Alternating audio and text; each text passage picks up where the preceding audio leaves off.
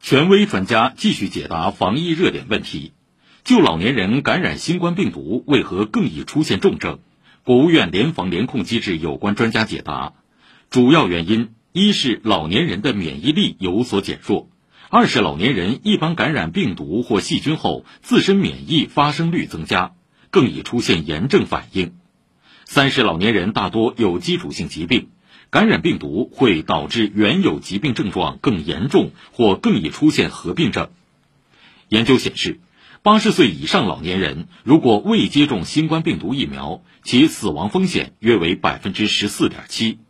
如果接种了一剂疫苗，死亡风险就降至百分之七点二；如果接种了两剂疫苗，死亡风险就降至百分之三点七。如果接种了三剂疫苗，死亡风险就降至百分之一点五，因此极有必要接种疫苗。